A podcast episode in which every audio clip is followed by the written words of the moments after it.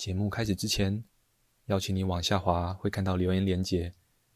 如果喜欢我们的节目，就请你给我们五星好评加追踪吧。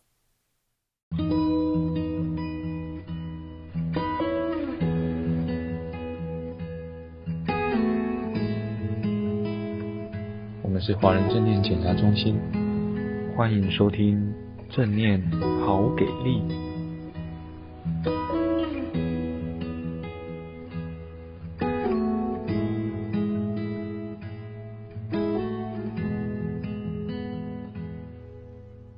大家晚安，我是慧萍，很开心又来到了正念朗读的时间。今天想跟大家分享的文章是《正念减压》。这篇文章来自于卡巴金的《正念减痛》，译者是胡君梅。要培育正念，需要愿意亲自的尝试，如此才能够大量的汲取内在资源。这些资源是内建基因，交织在我们了不起的大脑、身体、心智与心灵。这是人类最深沉、最卓越，却普遍被忽视的层面。虽然生而为人，我们都有这些能力，但不幸的是，直到近几十年。人类才有系统化的训练方式，可以学习、发展、优化，并善加运用这些能力。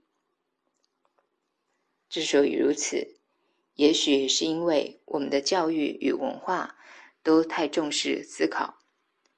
讽刺的是，从来没有人教导我们应该如何的专注，如何的安住与觉察，即使觉察的重要性。至少与思考同等重要。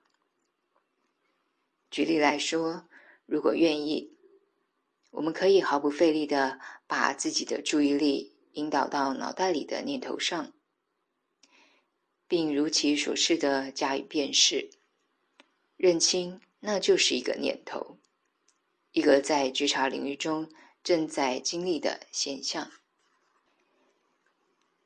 话说回来，到底什么是念头？它从哪里来？我们不知道。什么是觉察？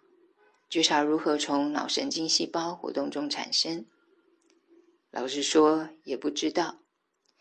即使到今天，到了这个年代，从科学的角度来看，还是一个谜。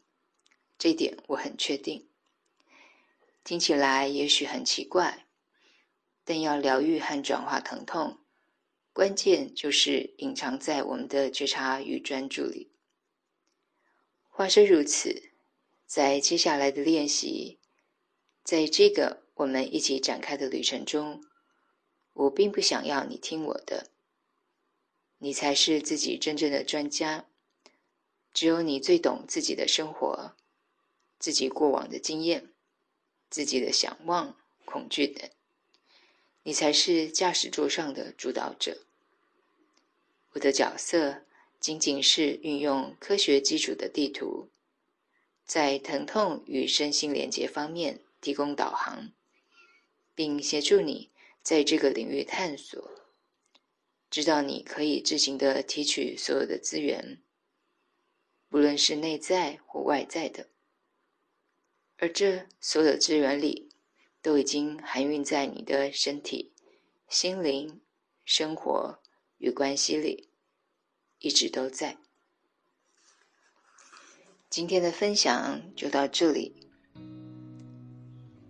祝福大家有个美好的夜晚，晚安喽！